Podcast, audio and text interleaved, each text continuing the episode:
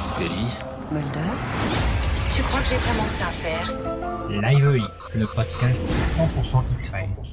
Bonjour et bienvenue pour ce nouveau numéro de Live EI consacré euh, au récapitulatif de tout X-Files. On fait l'intégrale d'X-Files. Après la saison 1, évidemment, on fait la saison Deux. Bravo Iris. Alors avec moi, eh ben voilà, j'ai Little Alien euh, aka euh, Iris, ou plutôt Iris aka Little Alien. Voilà, bonjour. Bonjour le martien. Bonjour Iris. J'ai toujours MH, fidèle au poste. Bonjour Thomas. Et Bonjour tout le monde. Bonjour. Bonjour. Et j'ai Kevin qui est là, grand fan d'X-Files. Salut tout le monde, salut. Alors, Kevin. donc, la saison 2 qui a commencé en 1994, Oh le, là là. le 16 septembre, donc c'est six jours après bah, le début de la... De la sé- euh, non, qu'est-ce que je dis n'importe quoi, j'allais dire le début la- en France, mais non, c'était en juin 94. C'était au siècle dernier, mon bon ami. Mais oui, c'est ça, donc du Ça, ça 16 fait. septembre 94 au 19 mai, donc il y a 25 épisodes, je crois que c'est la plus longue saison, oui, c'est la plus longue saison. Et fait. donc après une timide saison 1, euh, voilà, la saison 2 commence, les audiences euh, sont plutôt en progression. Et donc on commence par un épisode. euh, la saison 1 c'est pas terminé, c'est pas terminé par un cliffhanger, donc c'était euh, c'était euh, les hybrides. Et là donc le service euh, des affaires non classées est fermé. Et là on se retrouve avec un épisode qui s'appelle Les petits hommes verts. Et c'est euh, plutôt un, un début de saison plutôt calme, parce qu'on n'a pas encore la grande, euh, la grande mythologie qui commence. Moi, j'avais, j'avais plutôt un, un bon souvenir de cet épisode-là, même si c'est assez huis clos pour Mulder, mais je trouve que c'est. Le décor est pas mal, euh, ça, ça raccroche un peu avec des, des, des trucs vrais, c'est-à-dire avec, avec le, avec le, le grand, le grand satellite. Euh, On a pour la première fois euh, un alien qu'on voit un peu dans, le, Ah. dans la porte. Oui. Qu'on voit mieux en Blu-ray qu'à l'époque. Ah bah voilà. Oui, complètement, je suis d'accord. Et voilà, j'ai j'ai plutôt un bon souvenir de ce début de saison. Nous voulions croire. Nous voulions lancer un appel. Nous voulions écouter. Le 12 octobre 1992, la NASA mit en route un gigantesque récepteur radioastronomique dont les 10 millions de canaux étaient destinés à explorer les 1000 milliards de fréquences possibles que pourrait employer une intelligence extraterrestre pour communiquer. Je voulais croire, mais les instruments avaient été mis hors service. Les affaires non classées avaient été enterrées. On nous avait fermé les yeux. On nous avait réduits au silence. Nos oreilles étaient devenues sourdes aux voix venues des confins du possible.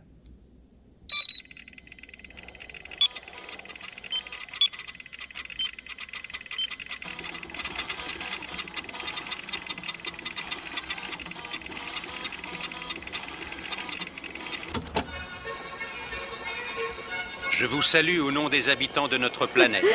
Euh, non, je suis d'accord, d'autant que, bah, comme je l'ai déjà euh, répété régulièrement, je suis en train de me refaire l'intégrale et donc euh, j'ai redécouvert ces, deux premières saisons qui étaient un peu passées à l'as, à part quelques épisodes un peu cultes. Et effectivement, Les Petits Hommes Verts a une bonne ambiance et un bon. On est, on est, on commence à rentrer dans le dans le mythe X-Files, à savoir la façon d'écrire X-Files. C'est euh, on enquête et, euh, et ça finit pas. Enfin, on est sur une fin ouverte. euh, voilà, ça. Et puis un début de, de ouais, un début de mythologie qui s'installe, quoi, tout doucement. Je suis complètement d'accord avec euh, Iris, donc j'ai rien à rajouter si ce n'est le fait comme elle, moi je la découvre. Alors c'est pas en Blu-ray, mais c'est la remasterisation qu'il y a sur Fox TV. Donc à l'occasion de ce podcast, du coup, j'ai re-regardé certains épisodes de la saison 2 que j'avais déjà regardé il y a un an. Et moi, c'est l'aspect technique. Je trouve que dans euh, en début de saison 2, on sent vraiment la patte euh, qu'il y avait déjà dans la saison 1, mais la patte Vancouver qui fera le succès d'X-Files, de cette espèce d'ambiance.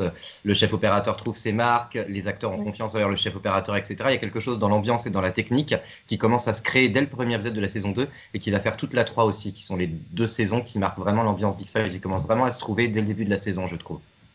C'est vrai. Bon, que rajouter que bah je...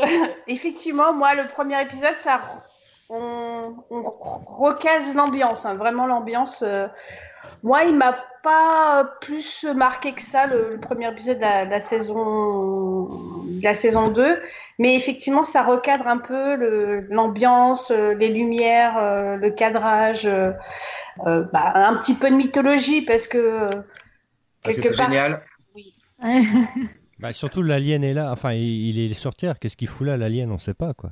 Oui, et ça. puis on reste, on reste à la fin quand même, euh, toujours, est-ce que c'était vraiment un alien ou pas en fait hein, donc, Ouais. euh, Bah, c'est ça. On est, on est exactement dans le, dans le, on rentre de plein pied dans l'univers X-Files, dans ce qui fait, voilà, ce qui fait X-Files. C'est euh, ce qu'on voit n'est peut-être pas ce qu'on voit et ce qu'on, ce qu'on a appris n'est peut-être pas vrai, ce n'est peut-être pas faux. Enfin voilà, c'est X-Files quoi. C'est euh, clairement, on rentre dedans là.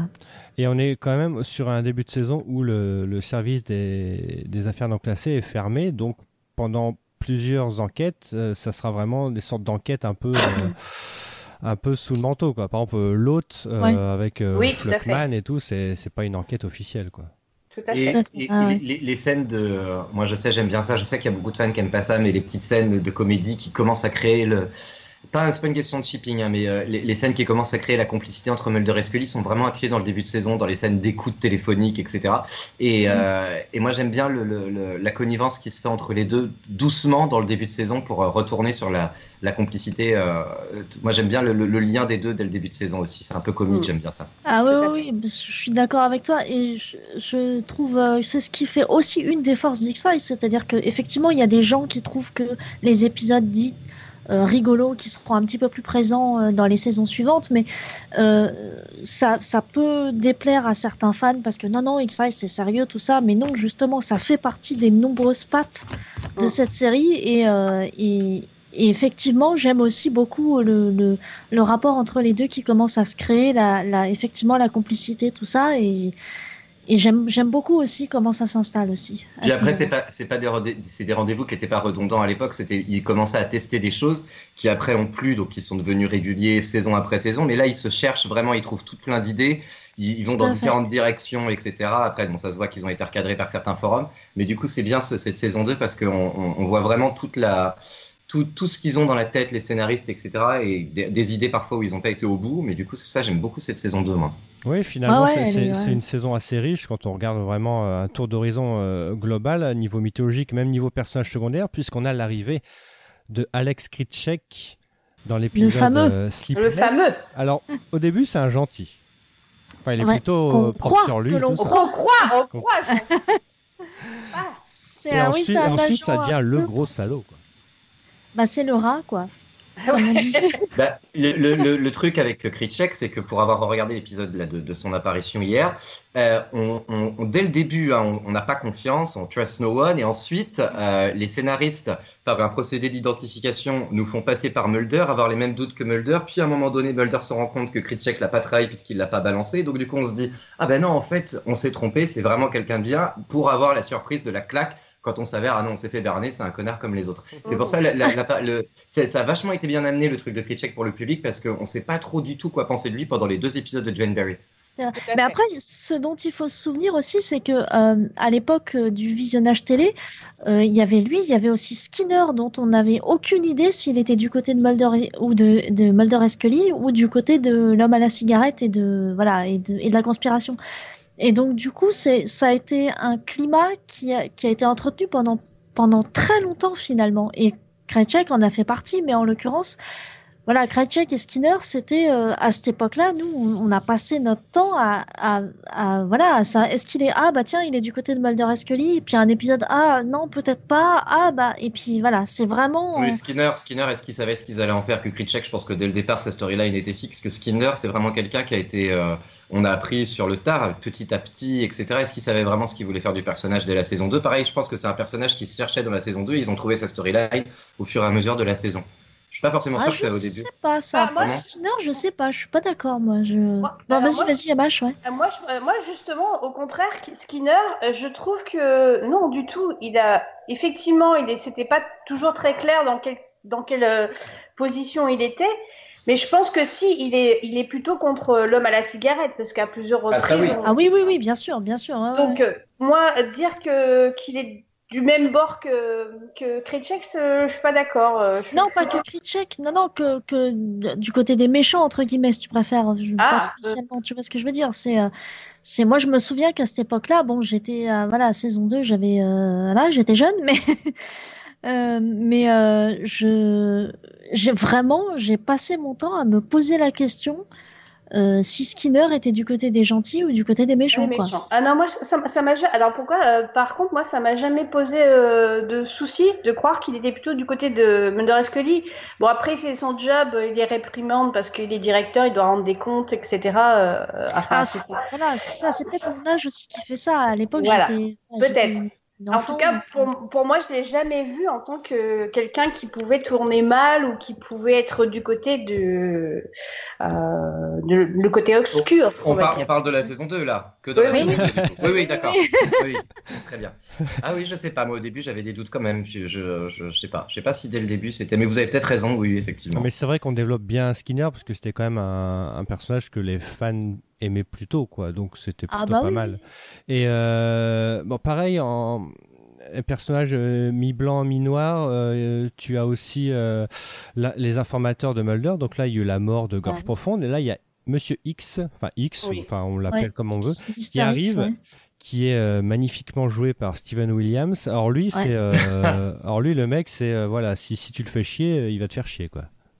Bah lui, c'est clairement, ouais, c'est pas du tout le même. euh, Gorge profonde, il avait été apprécié des fans et c'est vrai que moi j'aimais bien son personnage. Il était attachant, malgré le fait qu'il soit du côté des méchants entre guillemets, mais euh, ou du côté obscur, comme dirait MH. Mais euh, mais et donc ça a été un, un choc du coup que que qu'il ait été tué à la fin de la saison 1. Et c'est vrai que Mister X, c'est certes un informateur, mais c'est un sacré connard avant tout. Il est informateur pour sa pour sa gueule quoi. Enfin, je veux dire, il est euh, il aide Mulder, mais euh, pour se rendre service à lui quoi. Comme tous ceux de Kate Mulder.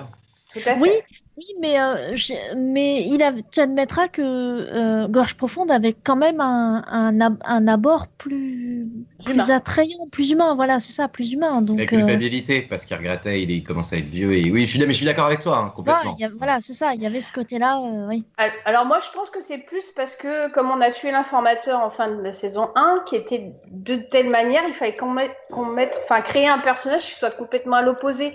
Je Ah pense oui, oui. qu'il y avait un peu de ça aussi, euh, du fait que ça soit joué comme ça, qu'on soit, on fasse jouer comme ça en tout cas. Mais euh, c'est pas, oui, oui, c'est c'est pour euh, pour trancher un peu avec euh, vraiment faire la différence entre euh, en- en- entre gorge profonde quoi. Alors, question, alors pop quiz, attention. Est-ce que vous savez qui est Natalia Nogulic Natalia Nogulic. Alors là, Alors c'est là- un nom que j'ai pas retenu. Alors, c'est une actrice qui devait jouer euh, l'informatrice de Mulder dans l'épisode euh, L'hôte. D'accord, le deuxième épisode. Et donc, Ah oui, on, c'est vrai on voit, on voit une silhouette de femme, mais c'est euh, c'est un homme qui parle parce qu'en fait, euh, ça a été recasté. et C'est Steven Williams ensuite qui a, qui a remplacé Natalia Nogulic. D'accord. Donc voilà. D'accord. Et Euh, ben oui, effectivement, j'avais, je me souviens qu'ils avaient dit qu'à l'époque ils avaient, ils avaient pensé à une femme et euh, elle, elle arrivera plus tard du coup. Mais oui. Alors, euh, autre personnage qui a marqué dans cette saison, c'est l'Alien Bounty Hunter. Ah. Magnifiquement euh, aussi. Monsieur euh, Mâchoire. oui, magnifiquement euh, porté à l'écran par Brian Thompson, Ouais. qui n'a qui n'a pas beaucoup de texte à dire hein, pendant toutes ses apparitions dans la On série. peut le mais- dire. Et voilà, ce mec-là, c'était quand même, euh, voilà, c'était une gueule. Et euh, donc c'est une idée de Duchovny qui a dit à Chris Carter, ce serait bien d'avoir un Alien Bounty Hunter. Donc ils se sont dit oui, pourquoi pas. C'est vrai que le mec, il, il en impose quoi. Après, bon, c'est pas trop. euh, qui, qui, euh, qui est derrière lui, euh, d'où il vient, qui il est. Enfin, on sait pas trop encore, surtout à cette époque-là, vu que la mythologie est balbutiante, on sait pas trop ce que c'est, quoi. C'est vrai. Mais c'est une mâchoire surtout. oui. Pardon. Non, ça m'a Est-ce que- vous, ça vous a marqué ce, ce genre de, de personnage ou alors pas du tout pour vous Ah juste, bah euh, oui, il était flippant. Alors pareil, encore une fois, j'avais euh, 14, euh, voilà, 13, 14, 15 ans. Euh, donc faut remettre dans le contexte, bien entendu. Mais moi, il me faisait flipper ce garçon-là. hein. Il était quand même assez terrifiant à être stoïque, à, à- voilà, à marcher droit, pas avoir besoin de parler pour faire flipper quoi. Enfin. euh, Ouais. Donc euh, moi, il est, ouais, ouais, il est mémorable, euh, ce garçon-là. Alors ensuite, dans cette saison 2, on a quand même un peu le début de- d'épisodes comiques. Donc ça, on y reviendra Ah oui. avec euh, Faut faire siamois, mais on a aussi euh, Mhm. bon, La main de l'enfer. Moi, je l'ai toujours trouvé un peu décalé, je sais pas pourquoi. Il y a un petit, un petit côté humour un peu noir que j'aime bien. C'est les profs, ah oui, c'est les profs Ouais, qui ouais. sont. Le Oui, euh, dernier ouais, épisode ouais, ouais. de Morgan et Wong, ouais. Et Ouais, euh, aussi, bah, la- la- évidemment, la complicité entre Mulder et Scully qui commence un peu à se dessiner. Ah ouais. Ah oui. Ah, alors après, il y a aussi une explication du coup vis-à-vis de l'épisode. C'est cet épisode-là où il, il se, il, se- il se frite Non, je me trompe. C'est pas dans celui-là. Alors, euh, euh, définis euh, fri- se friter. Ouais. Ils, sont, euh, ils, s'engueulent constamment. Ils sont jaloux l'un envers l'autre. Ils Ah sont. Non, non, c'est c'est euh, pas c'est ça, je crois. Ça, c'est Saison Zizi, 3. là. C'est ça, c'est l'alignement des planètes. Oui, donc pardon, c'est pas la main de l'enfer. Pardon, pardon. Nul, nul. Euh, oui, pardon. Et donc, c'est Mais, tout- euh, ouais. cette- Oui, vas-y, Kevin. Juste quelque chose auquel je pensais parce que ben, je reviens 5 minutes en arrière, pardon, mais sur Steven Williams, là, sur l'arrivée de nouveaux Oui. personnages, à moins que je ne me trompe et que ma mémoire me fasse défaut sur la saison 1, mais il me semble dans cette saison 2 qu'il y a également l'arrivée de personnages, que ce soit pour des l'honneur ou dans la mythologie, de personnages afro-américains qu'il n'y avait pas dans la saison 1. Et je C'est crois, fort possible. et le fait l'arrivée de, je ne suis pas forcément sûr de ça, mais l'arrivée de Steven Williams notamment, c'est l'arrivée d'un Afro-Américain, Dwayne Barry, il faut pas oublier que la négociatrice aussi, qui a un fort second rôle dans ces épisodes-là, est afro-américaine. Il n'y avait pas du tout ça dans la saison 1 aussi. Donc c'est un mélange de diversité aussi. Peut-être que c'est pour ça le changement d'actrice, je sais pas. Enfin bon bref, c'est quelque chose qui m'est venu là, mais je. Non, non, c'est- fort possible. ouais. C'est intéressant, en vrai. Euh, question est-ce que les Lone Gunmen, où ils apparaissent dans EBE et ensuite euh, dans Mauvais Sang, donc ouais, ils ont un gros. Là, ils commencent un peu à apparaître, euh, nos chers bandits solitaires, dans quatre épisodes Ouais. de la saison 2. Finalement, ils apparaissent pas, pas beaucoup, hein, dans toute la série, finalement, quand tu regardes bien. Mais parce que Bah c'est marquant non, à chaque fois. Oui, Ouais. voilà, c'est ça, exactement. C'est marquant à chaque fois. Alors, on va passer euh, aux trois épisodes clés. On va commencer par évidemment Berry. Où est-elle? Où l'as-tu emmenée? Ils l'ont enlevée. Qui? Euh, bien sûr. Je t'avais dit qu'ils enlèveraient notre personne. Évidemment. Le premier double, euh, double épisode de la série, euh, bah, qui en fait euh, a une mission, c'est de euh, donner congé à Gillian Anderson, qui euh, bah, a un petit, euh, une petite brioche dans le four, comme on disait à l'époque. Et donc, euh, voilà, on va l'enlever par euh, ce John Berry. Euh, alors, ce double épisode, en fait, bon, il est double épisode, mais évidemment, il va se, se poursuivre dans, dans Coma, Coma. épisode 8. Et on va pas parler des vampires, évidemment, c'est... euh, Non, non. Non, non, on l'oublie celui-là. C'est ça. Total. Comme Space dans la saison 1, on oublie Vampire dans la saison 2. Et, donc, John, John Berry, finalement, c'est un épisode mythologique, mais qui euh, apporte finalement très peu de choses. Il apporte juste le fait qu'il y a des enlèvements aliens, mais euh, c'est tout, quoi. Et que, voilà, lui, c'est un illuminé, et c'est pas non plus. c'est c'est- De- c'est- de- de- Alors, Est-ce que j'ai bien entendu ce que tu as dit? Parce que si c'est le cas, je suis tout d'accord avec toi. Ah. Tu dis que parce que Duane Berry, sous, effectivement, sous réserve de, le, de la justification de euh, Gillian Anderson qui part, c'est aussi pour moi la base de la série, ces épisodes-là, notamment sur le thème de la foi. Euh, la foi du personnage de Scully, c'est un épisode clé pour euh, la compréhension du personnage de Scully, avec cette scène entre euh, Mulder et la mère de Scully, qui est d'une intimité profonde. La première fois peut-être que Mulder rentre dans l'intimité à ce point-là de Scully, si ce n'est après la mort de son père. Et c'est une scène pour les deux personnages, surtout pour Scully, je trouve. Ils ont profité de ce truc-là pour nous faire apprendre beaucoup de choses qui seront par la suite fondamentaux pour la, la, la compréhension du personnage de Scully. C'est pas juste un, un épisode comme ça, puis c'est la base aussi de. Intéressant, poursuivez.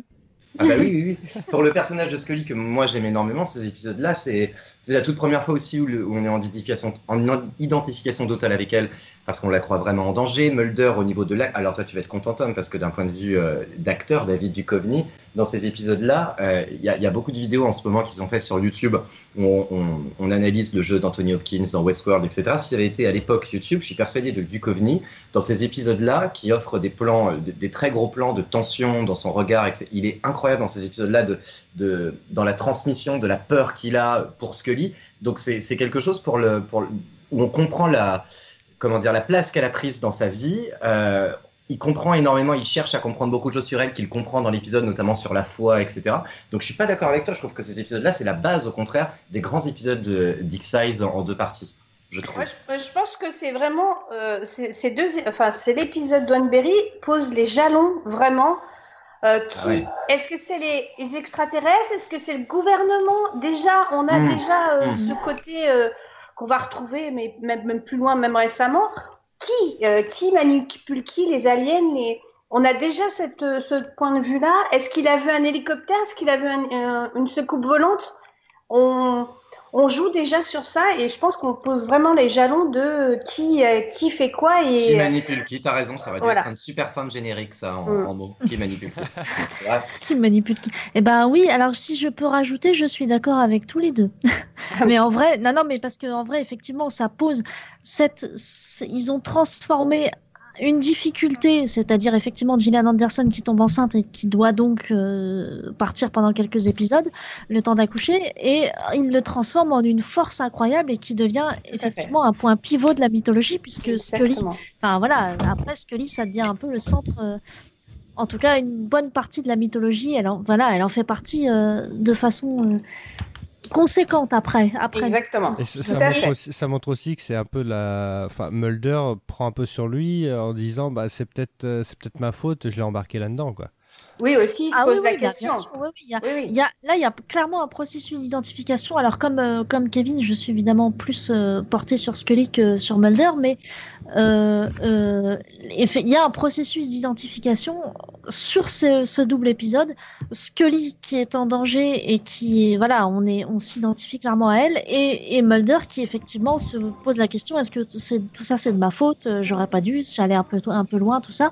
Et donc, ouais, ouais, là, on est sur un double épisode qui est assez exceptionnel, quoi. Moi, Et- et c'est- dommage que ça soit un double épisode parce qu'en fait, tous les autres, on les a toujours. un- Enfin, on a eu pas mal de triptyques dans, dans les prochaines saisons. Mais euh, là, moi, je, le vampire qui est au milieu, bon, on peut pas faire autrement. euh, L'actrice n'est pas là, etc. Ouais. Mais euh, moi, je, ra- je rattache Coma avec euh, avec Dwanberry, quoi, parce Ah que oui, c'est oui, vraiment le Oui, oui, oui. oui, oui. on- la boucle est bouclée. euh, quand elle se réveille, il dit je me souviens pas, mais euh, enfin, effectivement, c'est euh, Oui, c'est une trilogie. C'est vrai que ça devrait être pensé comme une trilogie. trilogie. Voilà, exactement. Un double épisode. Je suis d'accord. Je suis d'accord. On est tous d'accord, c'est beau. Voilà. Et toi, alors, dis- dis-nous ton avis, Tom. Oui, parce que tu n'avais pas l'air très emballé sur Dwayne dans ton Non intro. mais c'est surtout que, non mais alors, vous êtes méchant parce que moi j'ai aucun souvenir Ah de l'épisode. J'ai rien dit. Ah, Bah non, Ah, pourtant, tu devrais le revoir. j'ai pas fait mes devoirs. Taisez-vous. mais parce qu'il n'ose pas. Il a peur de revoir et Taisez-vous. alors pour le coup, Tom, pour le coup, le- le- alors je sais pas à quelle remasterisation correspond cette. faut, euh, faut que tu, faut que tu parles dans le micro. Cela t'es parti je très par- loin. Ah bon, c'est vrai. Est-ce que vous m'entendez là? Oui, Vous là c'est mieux. Ah, très bien. Qu'est-ce que je voulais dire? Oui, le- je ne sais pas à quelle remasterisation correspond ce que je trouve sur Fox TV. Moi, le, le- puisque tous les épisodes d'X-Files sont disponibles en, en HD sur Fox TV, est-ce que c'est le Blu-ray, est-ce que c'est pas le Blu-ray, je ne sais pas. Toujours est-il que sur l'épisode de Duanberry, il y a des choses que j'avais pas vues avant. Le jeu de ton David Duchovny, là, que tu mets sur un piédestal, est incroyablement, Oh là. incroyablement servi par la remasterisation lumière de l'épisode et, euh, et c'est vraiment à, à redécouvrir, à remasteriser. J'ai revu plein de trucs que je ne, dont je ne me souvenais pas, alors que Dieu sait que cet épisode, je l'ai saigné, comme, euh, comme on dit. Et, euh, et j'ai vu plein de choses que tu. C'est vraiment. un- sur la saison 2, ces deux épisodes-là sont vraiment à revoir, Tom, en remasterisé. Vraiment. Je suis trois du coup avec coma, hein, mais oui. Oui, oui, avec Thomas, oui, évidemment. évidemment. Tout à fait. Très je suis bien. un peu. On passe au premier euh, vrai, enfin premier vrai, premier épisode un peu décalé, c'est Faux frères siamois. Alors Mm. celui-là, j'en ai un grand souvenir parce que, bah voilà, pour une fois, c'était un épisode, tu dis, bah ça, ça, ça fait peur, mais en même temps, t'as as envie de rire. Donc t'étais un peu, t'étais un peu déstabilisé parce que d'habitude, ça, ça te faisait flipper et réfléchir, mais ça te faisait pas, ça te faisait pas rire X Files. Et là, tu as Faux frères siamois qui arrive. Ah, Alors, bah là, on. faut dire Ouais, aussi vas-y, que c'est enfin, c'est un épisode qui reste quand même dans les mémoires parce que même le, le je dirais pas le méchant mais le voilà la créature est quand même assez euh, assez bien foutue t'as un univers qui est l'univers donc du, du freak show qui est qui est aussi Avec, même- avec un, Une un- super un curiosité, de- les seconds rôles choisis, les acteurs de second Ah rôle ouais, choisis ouais, sont des grands Ah oui, rôles oui. Des, des- des séries d'époque, Buffy et tout ça notamment. Jouer l'oncle de Darla, le, le- Non, de- enfin à l'époque Buffy euh, n'existait pas Non, mais c'était trois ans plus tard. Donc, je veux dire, ça fait partie S'il te de. plaît, Kevin. ces- tout ça pour parler de Buffy Oui, ça, évidemment. Hein. hein Non, mais ça fait partie. Ils ont un choix ouais, de second ouais. rôle qui a été très ancré dans les années 90 dans ce genre-là. Et le casting de cet épisode-là est super. oui il y a des Ouais. gueules de toute façon dans dans X-Files il y a toujours eu des gueules euh, et celui-là oui. euh, En même temps, là, on découvre, euh, on découvre notre ami euh, Darin Darren Morgan. Morgan oui, Ah tout à oui. fait ouais. Voilà. Le grand malade, qui est euh, très reconnu chez les fans euh, d'X-Files en l'occurrence, puisque Darin Morgan, voilà, tout le monde ah oui, Mm. voilà. Euh, c'est effectivement, moi j'aime beaucoup tous les, à, ch- à chaque épisode qu'a commis Darin Morgan, à chaque fois, je trouve qu'il a fait mouche. Donc euh, c'est vraiment, Faux frère moi, il y a un excellent choix de musique avec la musique de Screaming Jay Hawkins. Euh, Il y a euh, un excellent choix d'univers, l'univers du, l'univers du, freak show justement comme ça, c'est très euh, très très particulier et, en rire comme ça parce qu'on on ne rit pas de ces gens-là, mais en l'occurrence on arrive à en faire un épisode comique. C'est un tour de force quoi. Darin Morgan là, il est en train de nous montrer, regardez ce que je vais faire, ce que je fais de vos agents. Parce qu'il se moque quand même euh, sérieusement de Mulder avec sa pose conquérante et, Ah euh, et ça, Oui. et c- ça c'était très très drôle quand même ce passage. J'ai eu des visions de l'avenir. À l'avenir, on sera tous comme lui. Vous imaginez une vie entière avec un physique aussi insipide? C'est pourquoi il revient à des monstres volontaires dans mon genre, celui de l'énigme, de rafraîchir les mémoires. Que voulez-vous faire savoir? Que la nature abhorre la normalité. Elle ne reste jamais longtemps sans inventer un mutant. Ça tient à quoi? Je ne sais pas. J'ignore aussi, c'est un mystère. Parfois, les mystères sont faits pour ne pas être résolus. Donc euh, non, moi c'est gros gros épisode très euh, très mémorable et euh, et exceptionnel quoi. Et ce qui nous fait attendre après à chaque fois l'épisode de Darin Morgan. C'est vrai. Mm, Oui, tout à fait. Mm, Je suis complètement d'accord avec Iris, également. Ah bah écoutez, euh, ça va aller très vite ce podcast si tout le monde est d'accord. Et au, au niveau des audiences, au niveau des audiences, on n'a pas parlé, c'est que sur cette saison-là, c'est euh, ascendant. C'est dingue. Oui, oui. C'est-à-dire ça, commence déjà très très fort, Hum. mais plus les épisodes passent et plus, l'origi- plus, plus les épisodes se démarquent les uns des autres, même après cet épisode-là qu'aurait pu perdre certains téléspectateurs de la série d'ailleurs. Euh, non, non, ça augmente. On passe de 16 à 17 millions de semaine en semaine. C'est vrai que là, dingue, là, il n'y a, a aucun épisode qui se ressemble vraiment autant dans la saison Ah 1. ouais. T'en avais Ah bah quelques-uns, ouais. bon, tu savais plus trop euh, entre Lazare et Roland et machin, machin. Là, il y en a euh, tous ont leur petit truc. Quoi. Donc moi, dans la saison 2, qui est une de mes préférées, c'est vraiment... euh, Il y, a, il y a pratiquement rien acheté. Il y a peut-être deux, trois épisodes que je mettrais de côté. Mais euh, le Par le exemple, reste- Vampire. Pardon. Voilà, Vampire. Oui, mais vous êtes dur avec Vampire. Parce que Vampire, ça se mettait dans une- un contexte. euh, C'était tous les. les- c'est la première fois déjà qu'X-Files essayait quelque chose autour de ce thème-là. On est en 94, ça a été peu fait à la télévision, très peu fait au cinéma. Dans la même année, il y a eu, après, il y a eu évidemment Entretien avec un vampire, etc. Buffy arrive après. C'était les premiers en TV show qui essayaient quelque chose. Donc maintenant, on regarde ça avec le recul qu'on a de tous les autres trucs. Mais pour juste un épisode d'X-Files autour de ça. Ah, non, mais- pas- Allez, il faut que tu saches qu'à l'époque c'était pareil. Hein. C'était Ah oui, tout aussi pourri. Hein. Très bien, j'avais 4 ans, c'est pour ça que je m'en souviens pas. Très bien. oui, bah oui, bah voilà. Hein. Euh, donc un peu de respect. on, on va parler des épisodes euh, favoris. Mais, euh, Tout à fait, oui, on, oui, on a coupé MH, mais euh, tu Pardon, MH, désolé. c'est pas grave.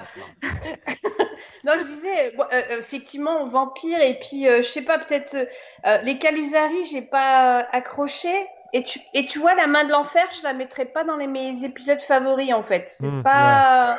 J'ai pas accroché à celui-là, en fait, vraiment. Ouais. D'accord, c'est pas grave, on t'excuse. Mais ne recommence pas. Hein. On passe, on passe au troisième épisode clé qui est évidemment, alors ça sera pas la colonie, mais ça on en parlera pour la, la mythologie, la partie mythologie, Ah oui. mais c'est évidemment Anastasie qui est là Oui. le gros épisode par, par quoi tout a commencé vraiment l'explosion du phénomène X-Files.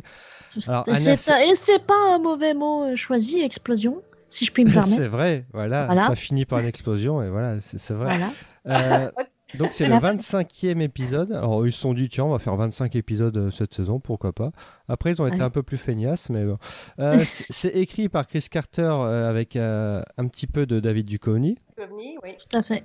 Donc Anastasie qui veut dire euh, ceux d'outre-tombe en langage euh, navajo et non Navarro. pas euh, inspecteur Navarro. Rien à voir. Ouais. Surtout qu'à l'époque euh, ça Tu passait aussi. sors, tu sors. Donc là, on, là, on a quand même euh, un épisode qui, euh, on sait pas trop où ça va nous mener parce qu'on a un, voilà, une communauté entre guillemets, parce que comme dans toute la saison 2, on entre un peu dans des communautés, dans des, dans des petites villes, dans des petites, euh, des Dans l'intimité des- du voilà. Gens, ouais. Et ouais, là, ouais. on a, euh, on va au Nouveau-Mexique, on a des, des Indiens Navajo, on a qui, qui, qui, dé- qui sont, qui ont découvert une- un cadavre d'alien, euh, on a un tout nouveau décor, et là, on se dit, bah, qu'est-ce, vraiment dans tout l'épisode, parce que là on a vraiment une, vraie trilogie avec les, avec les deux suivants. C'est vraiment une, une très belle intro pour ensuite euh, l'explosion mythologique qu'on connaît du début de saison 3. Tout à fait. Si je puis me permettre d'ajouter pour les anecdotes, euh, pour la, alors vous, vous en tant que fan de, de, Vous. de- de l'époque, vous savez, mais pour, pour les jeunes fans qui ne le savent peut-être pas, donc Moi. ils tournaient, toi par exemple, ils tournaient, euh, euh, à Vancouver toujours, Oui. et euh, ils sont dans un décor de d'Amérique, bah voilà, du Nouveau-Mexique, donc avec ambiance un peu rouge, tout ça. Pour l'anecdote, ils ont donc peint tout un décor des rochers en rouge. Voilà, ils ont 6000 passé du temps à- peinture, ouais. Oui, oui. Voilà, 6000 litres de peinture et ils ont passé leur temps à peindre en rouge pour donner l'am- l'ambiance euh, Nouveau-Mexique. euh, en C'est-à-dire que ça n'a pas été tourné du tout au Nouveau-Mexique, Non. cet épisode. Non, pas Rien. non. Pas Non, du rien. Pour trois c'est scènes, ils ont tout fait ça. ouais. Ouais. Ouais, ouais, ouais. Et donc voilà, pour l'anecdote, euh, il y a ça. Et pour euh, continuer là-dessus, Anasazi, c'est donc le début d'une, effectivement, de la l'explosion de la mythologie et surtout le début d'une trilogie exceptionnelle Exactement. qui n'est pas, voilà, qui n'est reniée par aucun fan, je pense. Je connais pas de fan qui déteste cette trilogie. moi, moi, quand, quand je l'ai redécouverte, euh, j'ai trouvé tellement exceptionnelle, j'ai pas pu m'empêcher de, de mettre en, en résonance avec euh, cette fameuse course poursuite à la fin de la saison 11. Rien à voir. Alors là, c'est le fou. Pourtant, Non, on est dans une chasse à l'homme, mais, mais tellement bien écrite, quoi. Enfin, là, euh, Anasazi et, et- et les deux suivants, on est vraiment dans une chasse à l'homme euh, exceptionnelle, quoi. Et est-ce que je, je- juste il y a quelque chose que tu dirais, ce qui est très intéressant et qui me perturbe. Ah, C'est sur le coup du. Elle dit un truc intéressant, Iris. Bravo. Bah oui, le coup, le coup du décor, parce Ouais. que euh, du coup, alors effectivement, donc on n'est pas au Nouveau-Mexique. Pour le peu de séquences, je peux comprendre, même si pour moi, dans ma tête, l'ambiance était tellement Nouveau-Mexique par rapport à la lumière que je pensais vraiment que c'était le cas. Comment ils ont fait dans les saisons d'après, du coup? Ils sont quand même été filmés là-bas euh, pour, pour les, les séquences ayant trait euh, au Navarro et tout. Comment ça s'est passé? Je pense à la saison 8, je crois. Alors, Ils étaient après- à Californie après. Ouais, ils étaient en Californie après, donc c'était Rien, aucun épisode d'X-Files, même en film, n'a été tourné dans le désert du Nevada. Rien.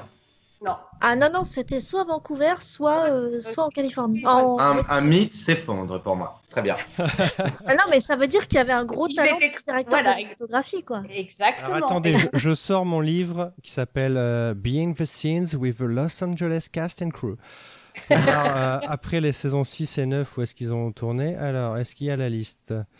Alors, euh, il n'y a pas la liste. Bon, comme ça, au moins, c'est fait. J'étais sûr que c'était que c'était tourné au Nouveau-Mexique. Mais à la fois, j'étais sûr, je suis sûr que Roswell a été tourné au Nouveau-Mexique. Vous allez me dire que c'est en Californie, je comprendrai totalement. Mais je, c'est dingue.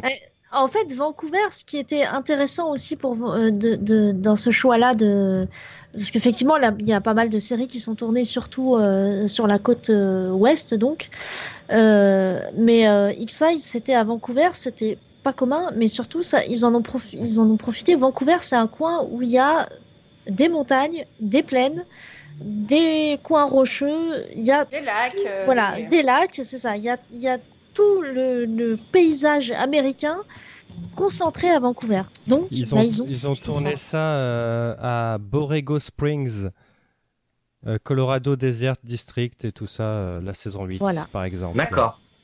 Alors pour finir avec Anastasie, je crois qu'aussi, enfin moi je, je regardais beaucoup de séries et je crois que c'est la première fois que je voyais un cliffhanger aussi haletant. Oui, Ah oui, Bah, et c'est la première fois qu'on mettait un mot là-dessus d'ailleurs. euh, bah, à part, à part celui de dire- de, j'ai envie- à part celui de Dallas qui a tué Oui. JR, il n'y en avait pas Oui. eu vraiment de... Oui, effectivement. Mais, euh, Non, mais c'est vrai, il y, a- il y a eu celui-là, et dans les marquants, il y a celui-là, il y a celui sur euh, des Simpsons, là, qui a tué sur, euh, qui a, qui a tiré sur Monsieur Burns. Et après, Ah t'as as quand même X-Files, t'as celui-là qui, euh, beaucoup de gens euh, en France se sont dit, mais attendez, il n'y a pas la suite, qu'est-ce qui se passe euh c'est ça. Moi je suis restée, moi je suis restée con quand j'ai vu l'épisode. Je suis restée con, je me dis mais il n'y a pas de suite. Et puis c'est là que j'ai compris. En plus c'est là où j'ai compris le système des saisons aux États-Unis. Oui, voilà, ouais, ah oui, bah vrai. oui, oui. Donc euh, ah d'accord ok.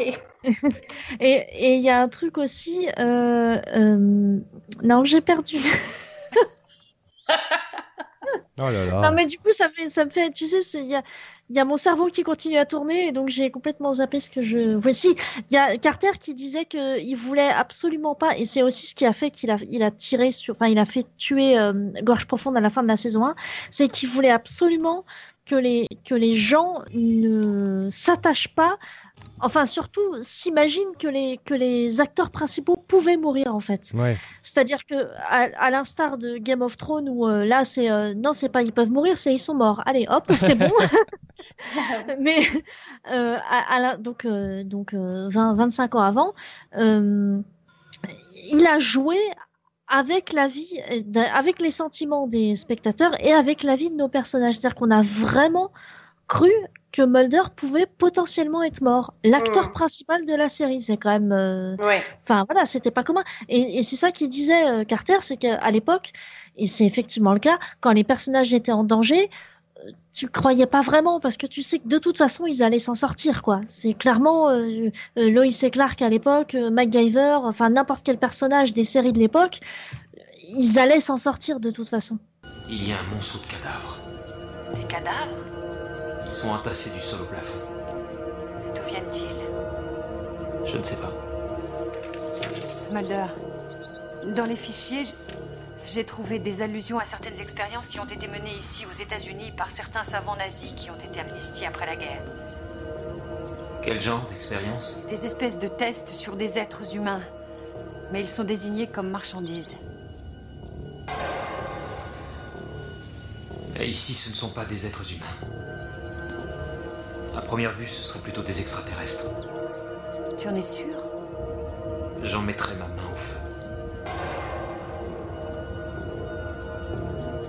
Attends une seconde. Je pense qu'avec ce, euh, ce cliffhanger aussi, il y a eu beaucoup de spectateurs qui, comme mon avis, envoyaient beaucoup de courriers aux chaînes et aux, et aux magazines Oui. en se disant mais qu'est-ce qui se passe? Est-ce qu'on a la suite et Mm. tout ça? Et ça, ça a permis l'émulation un peu de, du phénomène X-Files, c'est que beaucoup de magazines euh, on se sont dit bah tiens, il y a une série qui marche, on va leur répondre et on va faire des dossiers là-dessus. On va dire tiens, qu'est-ce qui se passe?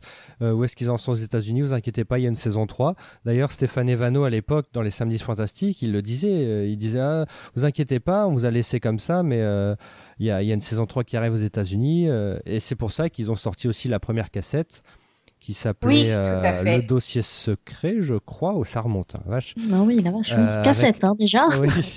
Une VHS C'est pas avec- Patient X, la première VHS de, de, Non, de non, gros non, non, X-Files Ah, je Pas pensais. du tout. Pas que tu, que tu es c'était- jeune, que tu es jeune.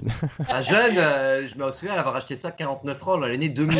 jeune, c'était il y a 18 ans déjà quand même. Hein. Ah Donc, oui, je mais sais les pas années trop si 2000. vous êtes grabataire, vous, mais. Oh, ça va. mais, euh, Un peu de respect s'il te On est aussi c'est bien pas- conservé que Gillian Anderson, donc à toi Voilà. de juger. Oh, pop, pop, pop, pop, ça, Oh, pop. DS. Bon, Ne ba- ne battons personne pas. Mais on est d'accord que le- la saison 2 s'est terminée vraisemblablement fin mai de 1994 pour reprendre Non. ensuite. Alors, Non, faux, 95 faux. Alors, euh, où ça? En France ou aux États-Unis Aux États-Unis, aux États-Unis. Euh, 19 mai 95. 95. Donc ça veut dire que ça a repris en septembre 95. Ouais. Et, co- et entre les deux, ce qui est incroyable, c'est un phénomène incroyable. Entre les deux, ils ont gagné 4 millions de personnes. Oui, c'est Eh, beaucoup. ouais. Alors, il faut savoir c'est- qu'on était. Il faut rappeler aussi qu'on était à une époque où il n'y avait pas Internet et l'information Justement, beaucoup plus lentement. Donc ça a pu, ça a pu faire monter la mayonnaise. en ayant-. Voilà, le bouche à oreille et en ayant pas plus d'informations que le bouche à oreille. Maintenant, euh, euh, enfin, je veux dire là, par exemple pour euh, l'exemple de euh, Doctor Who, une autre série que je suis, euh, j'ai déjà, euh, je sais déjà qui est la prochaine, euh, le prochain Docteur, je sais déjà qui sont ses compagnons. Je, si j'avais envie d'en savoir plus, je saurais probablement déjà quel est le premier, le titre du premier épisode. euh, voilà. À, à- à cette époque-là, il faut s'imaginer que on n'avait pas du tout toutes ces infos-là. On était dans le noir total. C'était oui, c'était les. Enfin, moi, je me souviens, c'était les, les journaux qui relayaient, ben Oui. voilà, euh, et, euh, et, et le fait qu'il s'est pris une ampleur, c'est beaucoup. le- les, jou- les journaux ont fait beaucoup d'articles Ouais. Euh, J'ai encore ces articles-là dans mes euh, dans mes archives, mais ça a fait la une de tous les journaux. Hein. Ça pouvait aller de VSD à à, à Télérama, à- au Figaro, ou, euh, au Point. Enfin bon, euh, le Times, je crois aussi. Euh, donc euh, c'était quand même la série phé- phénomène. Et je crois que c'est vraiment Ouais, ouais, ouais. Ouais, ça a été diffusé en France, c'était le 5 janvier 96 et la saison Ah. 3 reprenait en septembre, euh, octobre 96. Donc en- dans- pendant tout ce temps-là, bah voilà, les, les magazines ont, ont pullulé, il y a eu la cassette qui est sortie. Alors moi, pour l'anecdote, euh, je voulais en parler pour le podcast de la saison 3, mais euh, je vais, je vais le mettre là. Euh, moi, cette cassette-là, je pensais que c'était des épisodes que j'avais déjà vus. Donc je l'avais pas regardé. non. Je savais, mignon. savais pas que c'était la saison 3. Parce que moi, je, je sais pas pourquoi. euh, parce Ah, avait- que tu, tu connaissais pas le rythme comme, comme MH Bah et ouais, comme nous. je- j'avais pas vu la pub, je sais pas, j'avais vu la cassette. Parce qu'à l'époque, à l'époque, quelle différence il y avait entre euh, la diffusion américaine et la diffusion française? Il y avait que M6 qui avait les droits, pas une autre chaîne avant. C'était M6 Ah en oui, première non, c'était que diffusion. M6. Ouais, ouais, mais ouais. c'était Et que quel, M6, quel, quel un est an le après. laps de temps Un an Ah C'est-à-dire ouais, que ouais. l'épisode était diffusé en septembre et c'était la rentrée suivante. Bah, en donc, fait, euh, ouais, ouais, nous, euh, la- à partir de la saison 3, on diffusait avec un an de retard à chaque fois. C'est ça, c'est ça. Ok, d'accord. Et c'était ça pour toutes les séries, hein, si je puis me Ouais, permettre. ouais. Ah, C'est bah oui, oui, oui. surtout X-Files, hein. Ensuite, on en parlera euh, pour la saison 3, mais après, c'était diffusé par trois épisodes. Donc, Ouais. en, en moins de deux mois, c'était Ouais. plié. C'était Ouais. plié, ouais, ouais, c'est ça. Oui, parce que moi j'ai commencé la diffusion en direct d'X-Files à la saison 8. Donc, Oh, du que coup, tu euh, es jeune Ah oui, Ah, je sais. tu es vilain Mais au moins, je sais ce que c'est que d'attendre un épisode inédit d'X-Files. Voilà, au moins de la première époque, j'entends. Donc, au moins- La première époque, ouais. Alors, le mec, il avait huit saisons euh, disponibles, il se plaint. Tu es vilain. Bon, on va parler. euh, Bon, donc on a parlé d'Anastasie. Euh, les- Vos épisodes favoris de cette saison? Petit tour de table. On commence par euh, Iris. Tiens, ça t'apprendra.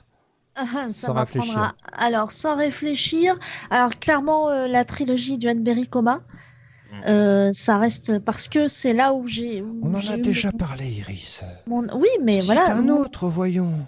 Mais il va y en avoir d'autres, ne t'inquiète pas. Mon attachement à, à Scully a commencé là. Hein, ma- un Ah oui. N'as-tu pas honte? Voilà. N'as-tu pas honte? Bon, comment? N'as-tu pas Absolument pas. Alors là, je suis, je, je suis, alors je suis totalement hétéro et to- totalement amoureuse de mon amour, de mon chéri, mais Scully sans problème. Voilà, et Voilà. suis totalement gay et je lis sans problème. Voilà. Donc, comme quoi, tu vois, d'accord. Ok, ça c'est réglé. Bon.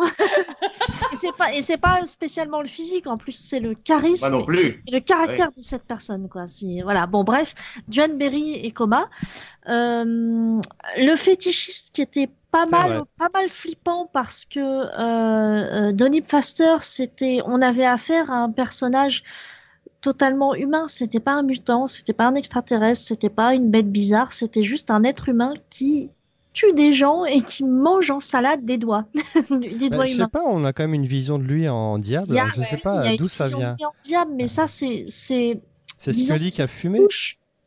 Ouais, ouais, voilà, c'est ça. Non, mais disons que c'est une couche euh, ésotérique par-dessus, mais, mais en soi, cet homme est un être humain, en fait. Et c'est peut-être ça qui le rend plus flippant, finalement, Du coup. Donc, voilà, moi, ça fait partie de mes préférés. Euh, Faux frère siamois, bien entendu. Euh, parce que Darin Morgan, voilà, il n'y a pas d'autre explication. Et euh, bah, aussi, hein, clairement. Euh... Anastasie, oui. Pour, euh, pour la trilogie qui suit, euh, voilà mes, mes épisodes favoris. J'aime- J'ai une, une petite. euh, Ah non, t'es arrivé à Anastasie, fin, fin de saison, tu peux plus remonter. tu peux plus remonter, désolé. Le guilty pleasure avec euh, vaisseau fantôme qui est pas fou. Ouais, c'est vrai. Je- Non, je l'aime bien celui-là. bien, j'aime bien, j'aime bien. Un j'aime et Scully qui vieillissent, euh, voilà, j'aime bien. J'aime bien, voilà. Kevin. Euh, moi, alors, bah, la trilogie Twenberry, évidemment, mais moi, j'ai vraiment un chouchou parce que je pense que c'est un des premiers épisodes que j'avais vu dans les rediffusions et qu'à chaque fois qu'il passe, c'est une joie de le revoir et remasteriser encore plus. C'est le vaisseau fantôme. Moi, j'aime énormément cet épisode. Euh, Euh, alors pourquoi je sais pas. Je pense vraiment que c'est une Madeleine de Proust. C'est un des premiers que j'ai découvert de la série. Et, euh, du coup, ça me ramène à cette époque-là. Il y a une ambiance très saison 2. C'est un loner que j'aime énormément. C'est mon loner préféré de la saison, je crois. Et un de mes loners préférés, toutes saisons confondues aussi. Et sinon, la trilogie de Berry également. Dans le vaisseau fantôme, j'aime bien le thème, j'aime bien le, jeu des acteurs, il y a le vieillissement, etc. C'est quelque chose de très sombre, une atmosphère qu'on retrouve dans Triangle aussi, euh, dans une autre manière. Et, euh, j'aime bien. Moi, j'adore cet épisode-là. Ok. Bah, il reste MH. Ah oui, MH, on t'écoute. Moi, mon chouchou dans la saison 2, c'est le musée rouge. Ah oui. Ah oui. Parce que en même temps, c'est une enquête dans une communauté euh, comme, comme j'aime, intimiste, etc. Mais en même temps, il y a un fond de mythologie. Mais vraiment. Mm. On sent qu'il y a. Euh, ça fait partie de ces épisodes où il y a, comme dans les Èves, où il y a un fond de mythologie. Et euh, j'ai beaucoup aimé cet épisode. Après, c'est mon chouchou. Peut-être que c'est parce que euh, j'étais vraiment. Euh, bon, j'ai accroché à la série, mais je crois que je suis devenue vraiment fan avec cet épisode-là. Euh, après. en tout cas, Kevin s'énerve sur son clavier. après, moi, j'adore le fétichiste aussi. C'est vrai. Oui, oui, oui, oui, oui, t'as raison. Oui, il est génial. Autant Iris qu'il le cite, on s'en fout. Voilà, c'est ça. Je, je, je, voilà, je note. Parce que, effectivement, euh, comme je le disais la semaine dernière, pour je sais plus quel, euh, le, avec Tooms, euh, je trouve que les serial killers et les pers enfin les acteurs qui sont pris pour jouer à chaque fois des serial killers, parce que ça me fait penser aussi à comment il s'appelle Brad Dourif dans Le Message euh, où euh, il, il, crève l'écran, quoi. Il bouffe l'écran. Euh, à la rigueur, même, euh, on a l'impression que Mulder Scully, c'est un peu les personnages secondaires, on va dire. et, et, et, franchement, on donne la place. C'est ça que j'aime bien aussi dans, dans X-Files, c'est on donne la place à, à, des persos comme ça. Euh, et effectivement, on reste aussi dans le dans le côté, euh, je, on ne sait pas si c'est du fantastique, si c'est un être humain. Est-ce que c'est l'imagination de Scully qui, qui envoie euh, on parlait de la foi de Scully qui, euh, je pense, qui joue là-dessus. On voit le diable. Pour elle, c'est le diable incarné, puisqu'elle a, elle a du mal à supporter ce, qui, ce que ce Tom fait. Après, on a parlé des autres épisodes que j'aime beaucoup. Ben, on, les on en a déjà parlé, Edouane Berry et Anasazi. Donc, euh... Très bien. Bah, on est tous d'accord. Et toi, Tom? Euh, Même si tu. Mais si, ah. là, là, je sais, parce que j'aime beaucoup cette saison 2. Euh, moi, j'aime bien le vaisseau fantôme aussi, Faux frère moi évidemment. Ombre mm. mortelle, j'aime bien le concept. Oui, il était sympa. Concept. Visuellement, ouais, ouais. il est vraiment chiadé une petite ville tranquille. Bon, j'en ai aucun souvenir, donc je pourrais pas. Il y a des épisodes comme ça où j'ai aucun souvenir. Euh, mais le musée rouge. Tranquille, le petite ville tranquille, c'est où il est cannibalisme avec les, ouais. les, les, poulets. Ah, et la maladie de prostate Jacob. Ouais, c'est ça. C'est bien ça. ça me fait... C'est bien. bien. Et Ombre Morte. Ombre Mortelle, si je puis me permettre de rebondir sur ton choix d'épisode, euh, même si tu n'as pas fini, juste en parenthèse, euh, moi j'ai toujours bien aimé aussi, alors je l'ai pas cité parce que sinon j'en citais beaucoup, mais j'ai toujours beaucoup aimé parce que je trouve que quand on est petit, on joue toujours à éviter son ombre. Et de, de l'avoir transformé en, en, en outil de meurtre, c'est, euh, enfin voilà, moi j'ai toujours trouvé ça cool cet épisode. Sinon, bah, la, colonie, j'aime beaucoup parce qu'il y a beaucoup de choses dedans. Euh, visuellement, ça m'a choqué moi à l'époque. Un mec qui, qui change d'apparence, euh, des clones qui fondent, euh, il y a le sang vert. Enfin, pour moi, c'était vraiment le début du où je me suis dit, mais qu'est-ce que c'est que cette série, quoi? Donc voilà. On passe justement bah, à la mythologie. Que penser de cette mythologie? Bon, on en a déjà un peu parlé, mais on a beaucoup parlé de Dunberry, mais on n'a pas beaucoup parlé de la colonie. Va se cracher alors tous ces hommes sont des clones Ou vous nous protégez ou nous mourrons jusqu'au dernier. À qui parle maman À ta sœur. Je suis menacée, Fox.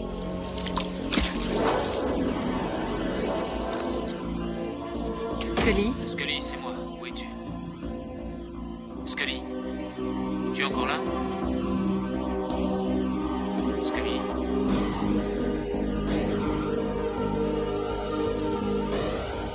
Euh, donc avec les clones, les clones de Samantha, euh, là ça commence quand même à partir euh, un peu, je dirais pas n'importe où, mais il y a quand même beaucoup beaucoup d'informations dans, dans cette Un saison peu 2. en cacahuète, oui. Bah, la colonie, fait- t'as quand même un tueur qui vient de nulle part, t'as des clones, t'as la sœur de, de Mulder qui revient.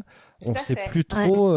Enfin, Bah, déjà, on se dit, ah, il n'y a pas que des aliens qui sont cachés, quoi. Il y a, il y a beaucoup d'autres choses. De, toutes les, de tous les épisodes de mythologiques, toutes saisons confondues, je crois que c'est celui qui fait OVNI en fait. Un peu, ouais, Oh, c'est ce vrai. jeu de mots. Je suis désolée, mais je, je trouve qu'il colle, enfin, peut-être en f- vraiment en filigrane, mais il colle pas avec les autres en fait. C'est vrai qu'il est, il est très particulier ce double épisode, je suis d'accord. Moi, il y a un rythme qui est un peu bizarre. C'est un peu, il y a- y a- c'est parfois il y a des longues, y a des longueurs. Dans la deuxième partie de l'épisode, de la deuxième partie de l'épisode, il y a euh, le, le, euh, le CGI, je sais pas comment ça s'appelle, mais le- les effets spéciaux sont pas au point, sont très datés en tout cas, même pour une mas- masterisation. Donc c'est vrai qu'il est, moi je suis, je le mets pas vraiment dans mes favoris, Tom, celui-là non plus. Ah bah, t'es viré. Même si, euh, enfin voilà, il y a tout ce truc. La première fois que je l'ai je l'ai vu, je me rappelle la variété dans l'identification totale avec Mulder. Il redécouvre Samantha et c'est cette fameuse scène finale où euh, il y a toutes ces. Enfin, c'est un épisode important pour X-Files, mais qui, est mal daté, je trouve, qui a mal vieilli. Oui, parce qu'en fait, j'ai l'impression que là, il y a beaucoup d'informations qui seront ensuite pas utilisées euh, vraiment euh, Exactement. efficacement euh, tout de suite, quoi. Exactement. Et d'ailleurs, moi j'ai une question, c'est pourquoi l'Alien Bounty Hunter est dans un euh, dans un sous-marin en Arctique quoi? Qu'est-ce qu'il fout là-bas? Bah, tu sais, il y a un ovni qui s'écrase à un moment Oui. donné au début, du- dans le pré-générique. Et en fait, je pense que le, le, le, le- le- euh, le- l'extraterrestre, en fait, le, le Bounty Hunter, est rentré dans le sous-marin, je ne sais pas comment, euh, parce que je pense qu'ils l'ont porté secours. Je, je me souviens plus très bien dans le générique si Ouais, ouais, il me semble que c'est ça aussi. Ouais, il leur porte secours, euh, je crois. Et, Ouais, euh, mais c'est pas c'est pas un sous-marin au début de l'épisode, c'est euh, c'est un Si. bateau un bateau normal, je crois. Non, Non, un, c'est- c'est un sous-marin. Hmm, pas sûr. Si, si, c'est un sous-marin parce qu'en fait, le, ca- le capitaine du sous-marin lui dit euh, il faut remonter à la surface. Ah. Et le, il y a son lieutenant qui lui dit mais euh, à la surface où? Il y a je sais plus combien de mètres de glace en de fait. glace, ouais, oui, oui, oui. Cette encyclopédie MH, magnifique. Ouais, incroyable. Non, mais cet épisode-là est quand même. euh, bah, je trouve qu'il il raconte plus de choses. euh, bon, déjà, Kevin va, va, se jeter sur moi, mais plus de choses que Donberry, tu vois.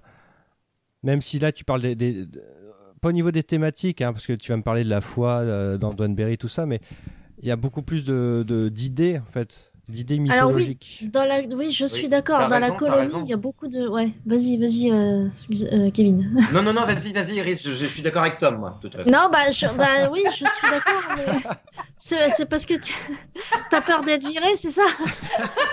T'as vu comment il est gentil d'un coup Ah, ouais, je vois ça.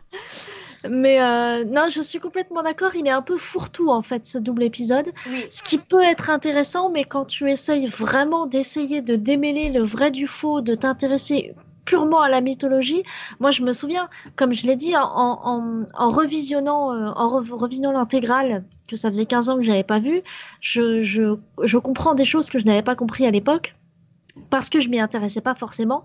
Et, euh, et c'est vrai que ce double épisode, j'en ai eu un peu trop euh, dans la face et j'ai eu un peu de mal à, à, à- voilà, à faire la part des choses parce qu'effectivement, il y a notre Alien Bounty Hunter, il y a, il y a les clones de Samantha, Les Grégor a- aussi. Les, les, les Grégor. Grégor, oui, oui, mais voilà, c'est ça. Et c'est là où on commence, c'est là où on évoque le fait que euh, les extraterrestres sont là depuis longtemps et ils sont là pour, euh, ils vont remplacer peu à peu les humains, mais pacifiquement en fait, en se je clonant au fur et à mesure et tout ça. Voilà, je pense que la colonie prend le contre-pied de Douaneberry. On, on soupçonne que c'est le gouvernement, puisque finalement c'est l'homme à la cigarette qui donne l'ordre à Kritchek de, de faire enlever Scully, en fait, pour, euh, pour arrêter euh, la, la, la quête de Mulder, ce qui ne va pas le faire, euh, enfin, ce qui va pas réussir. Mais euh, la colonie aussi est, euh, montre euh, effectivement l'autre penchant, c'est-à-dire, euh, oui, les aliens sont là, ils sont en train de faire des expériences. Je ne sais pas pourquoi, parce qu'en fait, finalement, au- à la fin, on ne sait pas pourquoi ils faisaient ces expériences, euh, cette multiplication de clones en soi. Et pourquoi, Euh, il, et pourquoi il les tue et tout ça, même si on voilà. sait que c'est des clones ratés, mais enfin voilà. ça. euh, après, ça rejoint un peu au fait que ben, il y a une partie du gouvernement qui utilise la technologie alien ou qui travaille avec les aliens. On n'a jamais eu la réponse réelle. Euh, d'un côté, et puis d'un côté, tu as les aliens qui font leur, euh, leur tambouille aussi à côté, quoi. Donc, euh, Oui, c'est ça. Ouais. C'est un peu ça la sensation qu'on a. C'est- On sait En pas ça. trop, on sait pas Ouais, trop ouais. d'où il vient, hein, l'alien Bounty Hunter. hein. Non, non, planète, du tout. ça. Euh, et aussi, eh ben, c'est là qu'on voit que Chris Carter ne savait pas du tout la vérité sur Samantha parce que un clone dit oui, oui, on sait où elle est et tout ça. Donc bon, après, ça peut être encore expliqué en disant que personne ne savait vraiment, mais euh, Ouais, je, je pense que ouais, Samantha. Et d'ailleurs, Samantha, euh, c'est- un gros sujet de la série qui a été finalement jamais traité euh, vraiment, vraiment, quoi, à part au tout dernier évidemment, mais. euh, bah, le tout dernier, finalement, je le trouve bien. Bon, on y reviendra parce que c'est dans la saison 7, si je ne m'abuse, ou la pas. 6. Je ne m'abuse pas, c'est la 7. Sept, oula. Euh, et ouais, c'est un, ça, c'est un, un, un élément de la mythologie qui me gêne et qui m'a gonflé un peu, c'est de nous ressortir euh, régulièrement un clone de Samantha en faisant croire que c'est Samantha et Oui, finalement non, c'est un clone. Pff, À un moment donné, on a fait le tour, quoi. Enfin, et du coup, j'ai trouvé bien la, la conclusion qu'on, Oui, dont ça, on ça a réécrit, plus euh, à ça a réécrit carrément tout. voilà, ça a réécrit. euh, et puis c'était une belle fin, quoi, finalement. Tout à fait, Parce que tout à fait. on n'en attendait pas plus ni moins, mais voilà, c'était une belle fin. Donc voilà. Après, ça, on peut, oui. on, peut, on peut raccrocher le fait qu'on voit Samantha en clone. Ok, bah salut En- MH. je, je te le ferai à chaque fois. hein. Pourquoi? J'ai dit quoi? On peut raccrocher. tu l'avais dit Ah, lors de la saison 1, j'avais tu l'avais dit. Excuse-moi, je suis blonde. Euh, Je la note. C'est vrai Euh, qu'en revisionnage, en re-regardant, t'as- j'ai encore coupé MH décidément, pardon. Mais, mais c'est vrai que en, en, re- en revisionnant, Tom, tu verras quand tu euh, rebinge watcheras cette saison, c'est vrai que le, le- comment dire le, tu le- le- le referas un, thème, un marathon, on dit. Tom. le- quand tu refera- referas un marathon, le thème sous-jacent de Samantha est pas forcément des plus passionnants quand tu Oui, revisionnes. bah oui, Tu te elle dis, a. en fait, ouais. il y avait des souvenirs et en fait tu te dis ah ouais mais oh, il y a tellement de longueur pour en fait quand tu connais la finalité si peu de choses et du coup c'est vachement de perte de temps sur ces épisodes mythologiques du coup. Bah, pour Carter, euh, je pense qu'il il considérait Ah, il Samantha comme, le, comme le gros mystère de la série et qu'il voulait pas le résoudre tout de suite. Quoi. Bah oui, mais du coup, je pense qu'il s'est pas mal euh, perdu quand même vis-à-vis de ça, parce qu'il y a, il y a aussi, euh, alors ce n'est pas dans la saison 3, mais quand elle revient plus tard, c'est, euh, elle, a- elle Avec- aurait été élevée par l'homme à la cigarette. Elle, C'est dans Patient X. T'es sûr? Ah, je suis Oui, pas c'est, sûr. Dans euh, Patient X, Samantha Ah bon Je pense à Morphati, moi, sixième extinction, mais c'est c'est beaucoup plus Ah non, Tu sais, quand euh, Mulder la rencontre, elle arrive avec l'homme à la cigarette et la Mulder la rencontre dans un, dans Dans un un, bar. Dans Un un diner. Ouais. Ouais, Oui. dans un diner, c'est ça, c'est ça. Et, euh, c'est pas- c'est pas C'est Redux. pendant le, le cancer de Scully, là. C'est pas Redux. au- C'est dans Redux. la saison 4. Redux, donc, ouais, voilà, c'est Redux, saison 5, ouais. Début Voilà. de saison 5, ouais, ouais, je me souviens. Ah, je me souviens. Que j'ai cette image de Mulder qui regarde par la, par la fenêtre. J'ai la coiffure et j'ai la coiffure en mémoire et c'est saison 5. Parce que je peux, je peux, C'est merveilleux. si je vois la coiffure, je, je sais la saison. C'est marrant, je fais pareil avec Scully, hein, donc euh, ça va. Euh, on va passer. euh, Oui, ça fait déjà une heure qu'on est là. On va euh, Ouais. parler du shipper dans cette saison. Bon, il n'y en a pas beaucoup, Ah. donc ça va, ça va durer 5 Oh, minutes. il n'y en a pas beaucoup. C'est juste. Oui, mais parce que, est-ce que comment est-ce qu'on Bah, on fait la comparaison entre complicité et shipping? Parce qu'il y a énormément de complicité dans cette saison. Ah oui, il y a beaucoup de complicité. Ça, je suis C'est d'accord. pour ça que c'est du C'est shipping. du c'est la shipping. Exactement. Est-ce qu'on a fait. euh, Est-ce que les vampires, c'est un épisode anti-shipper? Vous avez C'est 5 un minutes. épisode à oublier déjà. Bon, Oui. euh, Il a le droit d'avoir une vie sexuelle, euh, Mulder Non, non, mais moi j'ai pas de problème avec sa vie sexuelle. euh, Enfin voilà, il est en, en déperdition, euh, les- le, le scénariste aussi, donc voilà, on, on les laisse dans leur coin et puis on revient à coma après. Eh, C'est Glenn Je- Morgan et James Wong, hein, les vampires. Non. Oui, mais euh, voilà, bon, c'est bah, pour Ils, te étaient- dire, ils étaient fatigués, non C'est ça? C'est ça, je pense qu'ils avaient fait, ils avaient, ils avaient Non, fatigué. c'est- c'est- surtout, la vampire était jouée par sa copine de l'époque, je crois, ou Oui, alors tout c'était à fait. après, je ne sais plus. Non, non, c'était à l'époque. C'est ça. Ouais. Ouais, mais il est un peu quelconque euh, cet épisode clairement. Hein, Oui, il est, ouais. euh, Bon, le shipper, il n'y a rien à dire alors. Très bien. Non, bah, Tant mieux, tant mieux, tant mieux. non, il y a. je- euh, Pour cette je- saison. Si, dans, saison. dans Pour cette euh, saison, genre, il n'y a, voilà. rien à- là, là, pour Oui. le coup, il n'y a, rien à dire. C'est de la qui complicité qui la se main. crée. Oui, mais, Alors- oui, mais dans ce cas-là, c'est de la complicité. Attention, c'est pareil. Ah oui, euh, bah, pas eh, jamais. Eh, Bah oui, ça mais- fait 25 ans que je vous dis ça, les shippers, c'est de la Non, complicité que- depuis non, le début. S'il vous non, plaît, mais Il y a monsieur. une différence. J'ai Il les y a une chiffres. différence entre, entre tenir la main pour montrer je t'aime et on peut dire je t'aime à un ami et les yeux langoureux de désir et d'amour qu'on peut avoir deux trois saisons après. Oui, c'est ça. C'est c'est différent. Alors, Là, il y a- alors, Ouais.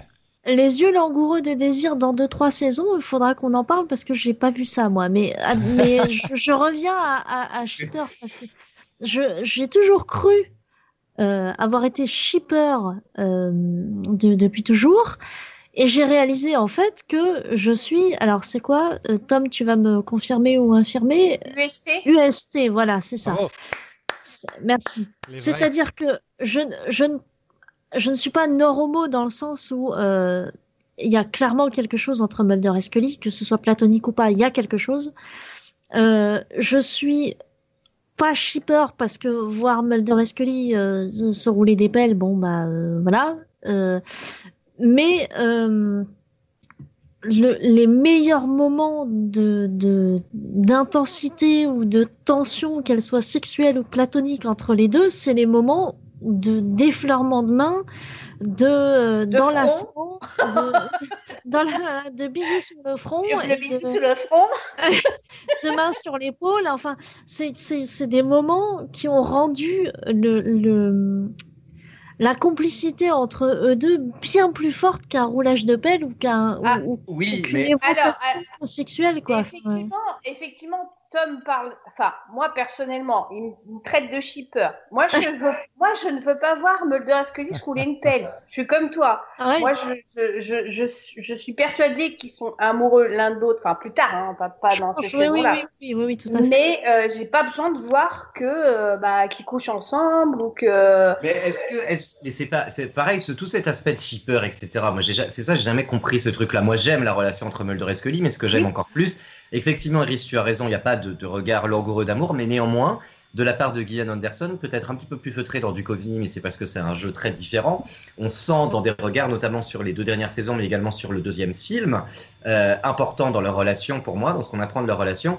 On sent dans les regards de, de jeux d'acteurs dans certains silences parfois du personnage de Scully euh, beaucoup de frustration ou de on aurait dû le faire, on l'a pas. Et on n'a pas besoin forcément dans une série ou dans un film de voir l'acte, de voir de personnages faire l'amour, de personnages Ah, s'embrasser. Pour... Et ce, qui est, ce qui est intéressant dans X-Files, c'est qu'on sent qu'il y a quelque chose qu'on n'a pas besoin de savoir parce que ça ne nous regarde pas, qui s'est instauré. Et dans certains silences, certains regards, on comprend certaines choses. Et Mais après, oui. je ne sais pas si c'est forcément du shipping, mais je pense qu'X-Files n'a jamais eu vocation à montrer Mulder et Scully comme Lois et Clark, oh, je t'aime, Clark, machin. Ça n'a jamais bah non. été le but. Mais Non, par contre, non, ce qui est intéressant au X-Files, voilà, mais même après, et ce qui est intéressant, c'est les, les, les- c'est comment dire, c'est ce que cette relation influe dans leur euh, dans leur complicité professionnelle. De temps, en- du coup, là où ça nous regarde en tant que public, on a des bribes de là, attention, il y a le privé qui intervient. Autrement, on n'a pas de, de- dans des scénaristes, on n'a pas besoin de savoir. la- le- le- c'est- c'est- ce sont deux personnages très pudiques, et je pense que même en tant que public, on serait mal à l'aise de voir une scène Ah oui. entre Mulder et Scully.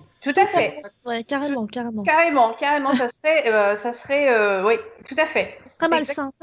Très bien. Non, même pas malsain, ça serait, on, on serait gêné. On serait gêné, ouais, ouais, on serait Ouais. gêné. Et c'est, et c'est vrai que oui, oui, c'est-à-dire que c'est plus. euh, euh, alors j'y reviens parce que je pense aussi effectivement que Mulder et, Scully finissent par tomber amoureux, même si effectivement ça ne regarde pas devant l'écran. Euh, mais je pense qu'il y a bien plus de, de tension sexuelle Mulder et Scully habillés qui se regardent ou qui se, ou, ou qui ça, se disent. Qui Ou se se touche la Complètement main. d'accord. ou, Voilà, ou exact. Scully qui dit je n'ai confiance qu'en toi en regardant dans les yeux Mulder, enfin c'est vachement plus fort que qu'une éventuelle scène de cul. Et d'ailleurs j'élargis à un peu tout. Je trouve j'ai jamais en matière de série ou de film ou de ce- que vous voulez comme médium, je n'ai jamais trouvé une scène de cul utile. Oui, moi non plus. Jamais. Donc, ah, Jamais.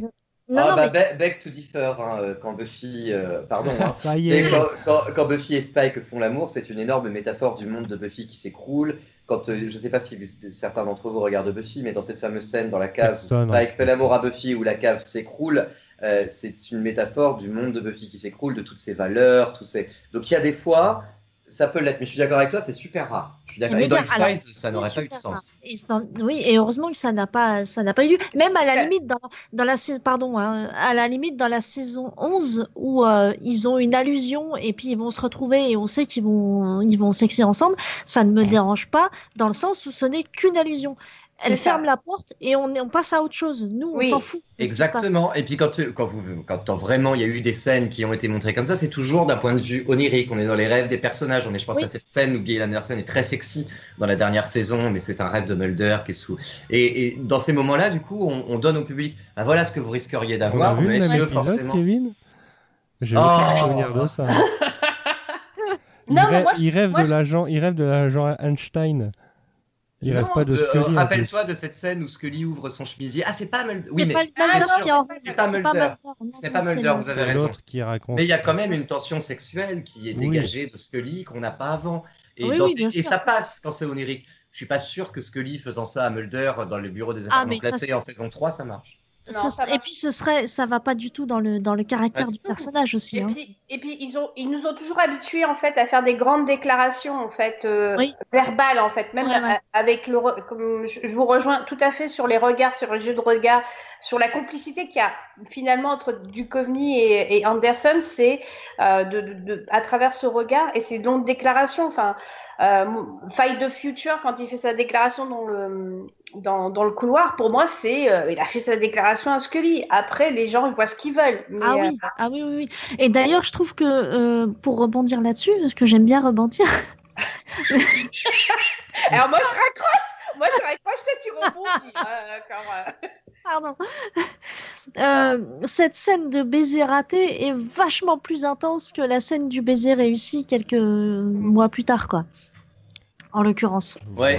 Bah oui, forcément, c'est suggéré, donc c'est toujours mieux quand c'est ouais, suggéré. Ouais, ouais, et, pourtant, et pourtant, ça promettait d'être chaud, parce que si tu regardes vraiment les détails, tu, sentais qu'il allait avoir une embrassade très, très, voilà, une empoignade, quoi. Mais, euh, mais euh, le fait que ce soit raté. Tu sais très bien que ça aurait mené. Enfin, cette scène-là, imagine, ils auraient été jusqu'au bout. Ah, il fallait pas. Tu la, termines comment? C'est ça, c'est que tu ah bah vois comment elle est amenée, tu sais que ça va pas se passer. Oui, oui, bien sûr. Et, c'était finement joué parce que euh, il, était hors de question qu'il la finisse cette scène. Enfin, c'est ce bisou. C'est, euh, c'était pas dans le. Mais là, je crois qu'on s'éloigne du sujet. On s'éloigne. On va terminer par les points forts et les points faibles de cette saison. Vous avez 5 minutes, c'est parti. Euh, dans, tous en même temps Oui. Ah, moi, je l'aime beaucoup cette saison 2. Enfin, je sais pas, elle a un truc, ah elle, a, une tenue. Déjà, elle a, déjà, elle a, elle a beaucoup d'épisodes. Euh, il y a beaucoup qui sont pas mauvais. Il y a quand même deux épisodes mythologiques pas mal. Il y a un, cliffhanger qui est assez bon, euh, même qui est l'un des meilleurs de la série. Il y a des personnages secondaires qui arrivent. Euh, cette saison est complète. Bon, elle n'a pas encore le savoir-faire vraiment des, des, saisons suivantes, mais en point faible, j'en vois pas beaucoup, quoi. Agent Mulder, il faut que je vous parle. Je vous écoute. Venez dans mon bureau. Pourquoi? Encore une affectation bidon pour m'obliger à faire le sale boulot du gouvernement? Une rumeur prétend que vous possédez certains fichiers ultra secrets. Désolé, je ne suis pas au courant. Agent Mulder, écoutez-moi. Je vous parle.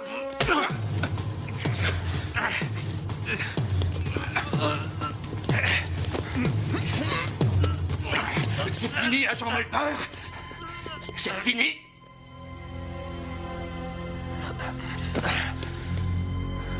On réglera ça. Bah, son plus sa plus grande qualité, c'est une saison qui cherche l'identité d'X-Files, qui la trouve, mais qui du coup, en la cherchant, prend plein de chemins de traverse qui sont plus exploités après. Et donc, c'est aussi son défaut. C'est-à-dire que du coup, ça part dans parfois un petit peu tous les sens dans des chemins qui reprendront plus après. Donc c'est vraiment une saison qui cherche l'identité de la... C'est une saison importante pour la série, fondamentale même, parce qu'elle retrouve son identité, ne serait-ce que pour les comédiens, l'alchimie entre les comédiens, le, mm. le rythme, le... Donc c'est oui, c'est une saison. Les, les, les, les, valeurs de cette saison et ses qualités sont aussi ses défauts. C'est que c'est beaucoup, beaucoup, beaucoup de contenu et parfois peut-être pas forcément utile. Alors, comme je le disais la semaine dernière, euh, enfin la dernière fois, Iris dans le podcast, c'est vraiment, on voit vraiment la patte. On fait un petit film à chaque fois. Mm. Enfin, moi, je l'ai trouvé ça flagrant quand j'ai revu la saison 2. C'est euh, effectivement, à chaque fois, c'est un petit film. Euh, ça raconte une histoire. Vraiment, ça raconte une histoire. C'est vraiment un. Enfin, je, je, trouve pour une, euh, un format télé que c'était euh, que c'est euh, elle prend toute son ampleur là. Mm. Moi dans la deuxième saison, j'ai moi c'est ma préférée donc euh, je peux pas dire que il y a des côtés euh, faibles, j'en ai pas trouvé mais euh, j'en ai pas trouvé en fait. Et Finalement, Bah, la, la ouais. grossesse de, de, de Gillian a finalement impacté que, euh, enfin, a donné des idées pour Duanberry, mais la colonie, ça, ça découle vraiment pas de Duanberry, quoi. Non, mais là, ça, je viens de, de totalement d'ailleurs, mais euh, je viens d'y penser. Ouais, oui, non, mais euh, elle est, c'est quand même un pilier de, de la mythologie après le- l'histoire de Mm. Scully, hein, De toute donc, façon, euh, les, à épisodes doubles euh, ont jamais de lien vraiment. en- Enfin, par exemple, saison 3, Monstre d'utilité publique, a aucun lien avec l'épave. Donc c'est vraiment à chaque fois. Ah oui. Oh, je suis pas d'accord avec toi, Tar- euh, Je suis pas d'accord avec toi, Thomas. On, on- on y reviendra quand on fera la, la saison 3, mais euh, je suis pas d'accord avec toi. Bon, j'ai dit une bêtise. On va dire, Ouais. euh, on va revenir en arrière. Bah, Tunguska n'a aucun lien avec Tempus Fugit. La Tempus Fugit est un peu un l'honneur. Euh, Euh, euh, Emily et Patient X. Bon, si. Bon, au moins, j'ai rien dit. Allez. moi, euh, celui qui est vraiment extraterrestre, dans, pour le coup, c'est la colonie. Mais après, le reste, Oui, c'est que- il y c'est a ça. quand même des. Alors, euh, était ovni. Maintenant, il est extraterrestre. Ça suffit, les jeux de mots. Ça marche, euh, ça, écoute, euh, hein, oh, voilà. ouais. Alors, moi, puisque je n'ai pas encore donné mon avis sur les points forts et les points faibles, si je puis me permettre, Elle s'impose. euh, mais en même temps, j'ai pas grand chose de plus à ajouter, parce que je suis assez d'accord. En je fait, prends la parole je- pour rien dire. Je réalise en, Je prends la parole, mais juste parce que je n'ai rien, rien à dire. je réalise en revoyant les titres d'épisodes que euh, chaque épisode m'a marqué. Euh, Oui. que ce soit à l'époque ou encore maintenant, c'est-à-dire que chaque, je me dis tiens l'autre, ah bah c'est l'épisode dégueulasse où il y a, euh, Oui. où il y a un verre euh, qui ne vomit dans la douche. Euh, tiens mauvais sang, bah c'est le mec qui pète un, pl- un plomb et puis il y a des les appareils électroniques qui te donnent des messages euh, mortels. Tiens insomnie, bah c'est des gens qui ont, enfin voilà. Et à chaque fois j'ai Je pensais que tu allais nous faire les chose. 25. Non, par contre, je peux revenir sur un intraterrestre qui est bien dégueulasse. Et, euh, et je, je. Je sais pas, j'ai perdu. À l'époque, je pouvais manger devant un épisode où Scully fait, un, fait une autopsie. Et en revoyant Intraterrestre, je me suis dit, Hmm, il est au moins aussi dégueulasse que l'épisode le plus Ah, gore de la saison Moi, 11. c'était co- co- contamination avec les grosses pustules Ah, de 4. ça, je suis d'accord avec toi, Je suis Thomas. d'accord, ouais, mais c'est contamination le plus dégueulasse. Ah, celui-là, c'est. Ah, il est immonde. Il est, il est particulièrement dégueulasse. Et euh, enfin, tout ça pour dire que voilà, effectivement, il n'y a pas grand-chose à acheter, à part encore une fois les vampires. Euh, Mais qui s'inscrit quand même dans une logique narrative, tu vois. Donc. oui, la logique, on est d'accord. Il y a clairement, euh, voilà, Mulder en perdition. euh, il s'inscrit dans une logique narrative. Je suis totalement d'accord. Mais il n'empêche que cet épisode est totalement oubliable et ça ne me pose pas de problème de le, de le zapper. Et là, en l'occurrence, c'est ce que j'ai fait euh, pour. euh, Oui, moi en. Ah, voyant mon bravo. Voilà. Ah, je, je veux en zapper aucun, mais celui-là, je dis non, c'est pas possible, je peux pas. Donc euh, voilà, je. Très bien. Donc voilà, moi je la trouve cette saison quasiment parfaite et Kevin a raison de souligner le fait que c'est là où on commence et, et, et MH aussi, on commence vraiment à, à voir la patte X-Files. Euh, et c'est aussi ce qui en fait peut-être un peu sa faiblesse, c'est-à-dire qu'il se cherche, donc on a un peu tout, mais euh, un peu tout plutôt pas mal mené à chaque fois, donc finalement c'est pas trop gênant quoi. Très bien. Kevin Bah, as je n'ai rien à rajouter. Je n'ai rien Ah, bah, à voilà, bah, c'est magnifique. Si ce n'est le fait que vous avez cité quand même plein d'épisodes comme Emily, etc., où je n'ai rien dit, mais là, au moment où on en parlera, il y a énormément de choses à dire. Ah, Ah, ça, oui, est Oui. ça c'est vrai. Mais le, le meilleur est- est- reste à venir encore. hein. Scully, c'est Ah oui, la saison 3. Et la, et la 4. Bon, Et la ah, 4. Et la 5, et la 6, et la 8 surtout. et la tête, alouette. Voilà. C'est vrai que t'aimes beaucoup la saison 8, Tom, j'ai Ouais. oublié ça. Bah ouais, Ah, j'en parlerai euh, plein de, fois- euh, pendant très longtemps. Avec des larmes aux yeux. C'est vrai. Bon, on te Euh, laissera parler parce que moi, la saison 8, hein, si je pouvais ah, non, mais le plus dur, ça va être de trouver des épisodes clés à la saison 9. Ah oui, oh là là là là. Évitez des épisodes où Scully euh, pleure. Oh, il y, a la- il y a la maison de poupée quand même dans la saison 9. La maison de poupée? Je sais pas si c'est le titre exact de cette. non, euh, euh, Ah oui, Audrey Paulet, Audrey Paulet. merci, voilà. C'est vrai. Merci. Alors là, chapi chapeau, parce que Patapo. Très bien, on en reparlera. Euh, euh, mais avant ça, il y a encore plein de saisons et des films. Oh là là, il y a beaucoup de. Films. Et le film. Ah, le film. Ah oui, le film. Euh, bien, bien, merci Kevin, merci, merci merci Iris. Merci Ce fut encore un plaisir de revenir en cette année 94-95. Euh, prochain podcast saison 3, il y a du lourd, il y a du très très lourd. Il y a du très ah très lourd. Bon, bah, très bien. À la prochaine fois. À bientôt. À bientôt. À bientôt. Bye.